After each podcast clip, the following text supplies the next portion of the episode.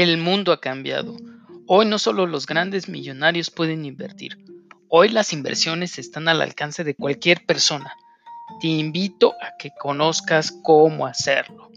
Bienvenidos al Pequeño Inversionista, el podcast para personas que quieren invertir y que cuentan con un capital pequeño. Aquí les compartiré cómo lograr riqueza.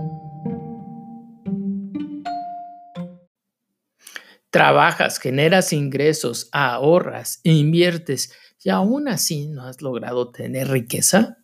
Es que lo que no sabes es que no es suficiente con invertir. ¿Te interesa el tema? Quédate conmigo.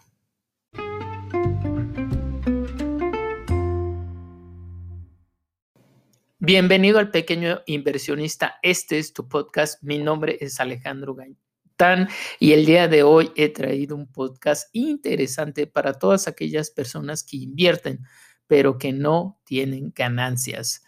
Aquí vamos a estar hablando del problema y cómo pudiera solucionarlo.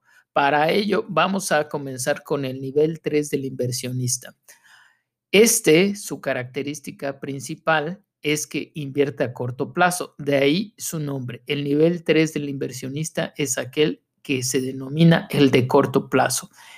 En la característica número dos se encuentra es que tiene ahorros. Aquí no juegan aquellas personas que invierten con capital prestado. En el número tres es que invierte la mayor parte de su capital, del 80 al 100% en activos de riesgo. El número cuatro es que no entiende el interés compuesto o no lo lleva a la práctica. Y en el número cinco es que está lleno de creencias. Si ya llegaste hasta aquí, al nivel número 3, ya has hecho toda la tarea. Lo que falta es pulir ciertos aspectos para que realmente tengas beneficios. Si ya llegaste hasta aquí, déjame darte un gran aplauso porque no todas las personas realmente pueden llegar a este nivel. Así que es un nivel muy deseable, pero a la vez es muy lamentable ya que no estamos obteniendo beneficios, no estamos capitalizando todo el esfuerzo que ya hicimos para tener ese dinero, ese ahorro y finalmente buscar ganancias y que en vez de ello estemos perdiendo dinero. La máxima de las inversiones es que siempre que estemos invirtiendo, no podemos permitirnos perder dinero. Y aquí es donde se encuentra eh, el gran problema de este nivel, que es estar invirtiendo en activos de alto riesgo. Aquí podemos identificar todas aquellas personas que cuando comienzan a invertir sin mucho conocimiento se meten a los activos de riesgo no es la recomendación que voy a hacer en este podcast, entendiendo cuál es el problema, que se trata también de un aspecto de mentalidad que es que siempre que estoy pensando en invertir, estoy pensando en los grandes beneficios, en los grandes retornos y no es así. Lo que tenemos que pensar es en el maratón, no en el sprint, no en buscar los altos retornos, sino en buscar ganancias que sean constantes a través del tiempo para que el, el interés compuesto haga su magia. Sin esto, lo que estamos haciendo es una montaña rusa con subidas y bajadas donde al final de años lo que se obtiene es cero, así de grave. Por eso es que tenemos que poner bastante atención a la solución.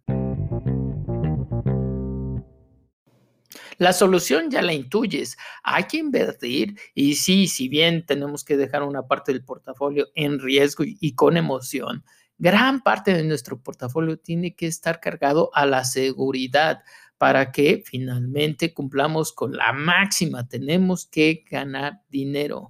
Aquí, en la solución es la invitación a todas aquellas personas, sobre todo los más novatos que comienzan a invertir y que lo hacen en los activos de riesgo, sobre todo criptomonedas que están muy de moda o bolsa de valores.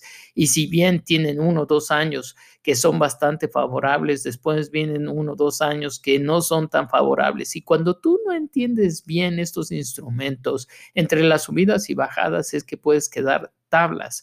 Aquí tenemos que llevar el interés compuesto a la máxima, que aunque ganes un 8% en vez del 40% que te estás imaginando o el 100% o los X peces en criptomonedas, es que el interés compuesto hace su magia, porque no es lo mismo pensar en tres años a 8% y tú pensarás que es 24%. No, no funciona así porque los intereses que vas ganando generan mayor capital y te sale un cálculo mucho mayor y así sucesivamente como van pasando los años.